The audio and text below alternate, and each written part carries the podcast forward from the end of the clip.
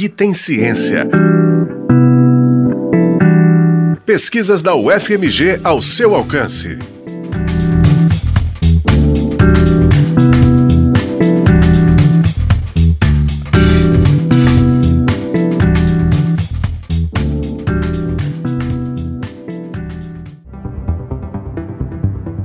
Glaucoma é a principal causa de cegueira irreversível do mundo, segundo a Organização Mundial da Saúde.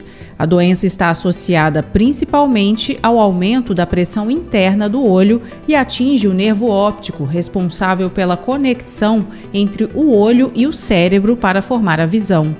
Uma pesquisa realizada na Faculdade de Farmácia da UFMG propõe um novo tratamento para o glaucoma a partir da acetazolamida, substância que bloqueia a produção do fluido ocular, chamado de humor aquoso, e assim pode levar à diminuição da pressão dentro do olho. O farmacêutico Pedro Henrique Reis da Silva, que desenvolveu o estudo durante o doutorado, explica o mecanismo de ação do fármaco. A acetazolamida é um fármaco bastante antigo, ela foi descoberta lá na década de 50 e inicialmente ela era usada mais como um diurético. E aí depois, com o tempo, a gente viu que a gente conseguia usar ela também para tratar algumas doenças oculares, só que ela tem alguns problemas. O primeiro problema é que Atualmente, a gente só consegue utilizá-la por via oral, na forma de um comprimido, ou pela via injetável, uma injeção. E aí, nesses casos, ela é muito eficiente, talvez seja um dos fármacos mais eficientes, mas ao mesmo tempo ela tem muito efeito adverso, e alguns efeitos adversos que são bem graves. Então, o uso dela é limitado para situações de emergência mesmo, que a gente não tem outra opção. E a gente não consegue, por exemplo, usá-la na forma de um colírio, porque ela não tem uma boa solubilidade em água, então a gente não consegue nem fazer o preparo. Ela não tem uma boa absorção através das camadas do olho, então ela não chega em uma concentração adequada para onde ela tem que chegar. Entre os efeitos adversos que podem ser desencadeados pelo uso da acetazolamida por via oral ou injeção estão problemas renais e doenças sanguíneas. Diante da dificuldade de usar a acetazolamida como colírio para o tratamento do glaucoma, a pesquisa propõe a aplicação do fármaco por meio de um implante intravítrio, como explica Pedro Henrique. A nossa ideia foi desenvolver um dispositivo que a gente chama de implante intravítrio, que ele é colocado através de uma pequena cirurgia diretamente dentro do olho. E aí, dentro do olho, a gente consegue ultrapassar todas essas barreiras que o olho tem, que o medicamento já está lá dentro, e ele vai liberando o fármaco de uma forma controlada. Então, a gente também não tem um problema de ter os efeitos adversos graves que eles teriam, né, se eles fossem administrados por outras vias. Então, a inovação não é o fármaco em si, mas o dispositivo que a gente usa para fazer uma administração mais segura e mais eficaz desse fármaco dentro do olho. Segundo o pesquisador, o implante intravítrio mede menos de um centímetro. Uma das vantagens do dispositivo é ser biodegradável. E aí ele fica por muito tempo lá dentro do olho e ele se degrada automaticamente. Então, nosso próprio organismo é capaz de ir degradando esse dispositivo com o tempo, então, de repente, ele desaparece do nosso próprio olho.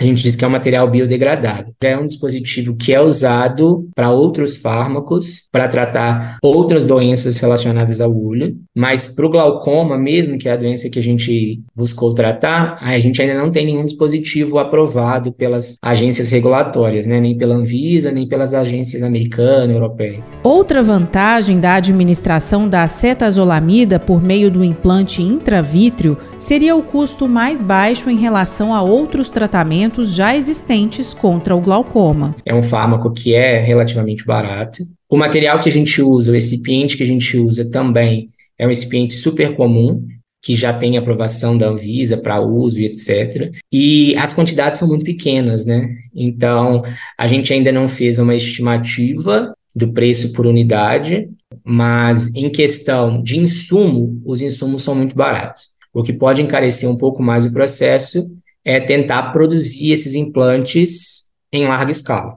porque o processo para a gente produzir em laboratório ele é bastante simples também, não tem nenhuma demanda de nenhum equipamento, nenhuma tecnologia muito avançada. Mas quando a gente quer fazer isso em larga escala para a indústria farmacêutica, para ser interessante para a indústria, pode ser que encareça o processo. A minha expectativa é que seja um tratamento bastante acessível, assim, em comparação com outros tratamentos disponíveis, porque os colírios que a gente usa para tratar glaucoma, a maioria deles são colírios também bastante caros, né? Os que funcionam mais, os que têm uma eficácia maior. Então, a minha expectativa é que o custo seja comparativamente menor. Os recipientes que o Pedro Henrique menciona são ingredientes inativos, sem função terapêutica, usados na formulação dos medicamentos.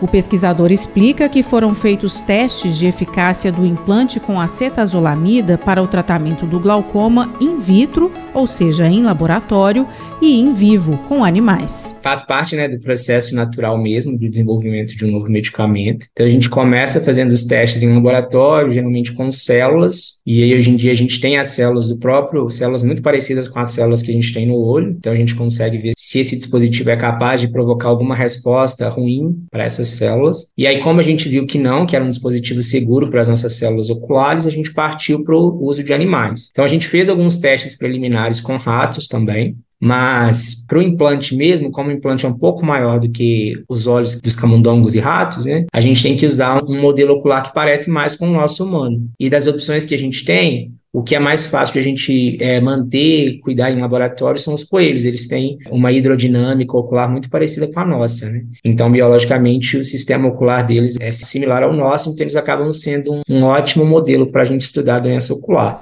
Os estudos foram aprovados pelos comitês de ética no uso de animais da UFMG e da FUNED, a Fundação Ezequiel Dias, instituição parceira na pesquisa.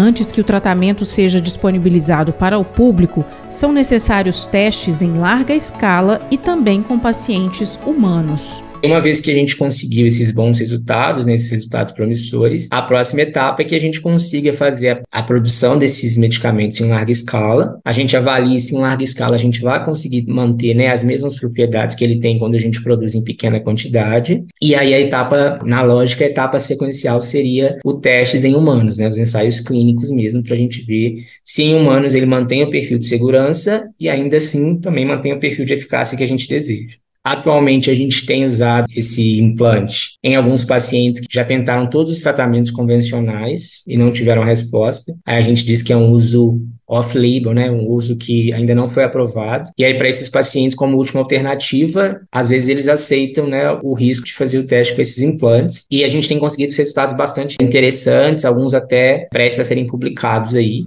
O trabalho foi realizado sob orientação do professor Christian Fernandes e com orientação dos professores Armando da Silva Cunha Júnior e Gerson Antônio Pianetti, da Faculdade de Farmácia da UFMG. A pesquisa também envolve parceria com o Hospital das Clínicas da Faculdade de Medicina de Ribeirão Preto da USP, a Universidade de São Paulo. Este foi o Aqui Tem Ciência, programa semanal sobre pesquisas realizadas na Universidade Federal de Minas Gerais, exemplos de como a ciência é importante para a nossa vida. Este episódio teve produção e apresentação de Alessandra Ribeiro e trabalhos técnicos de Cláudio Zazar.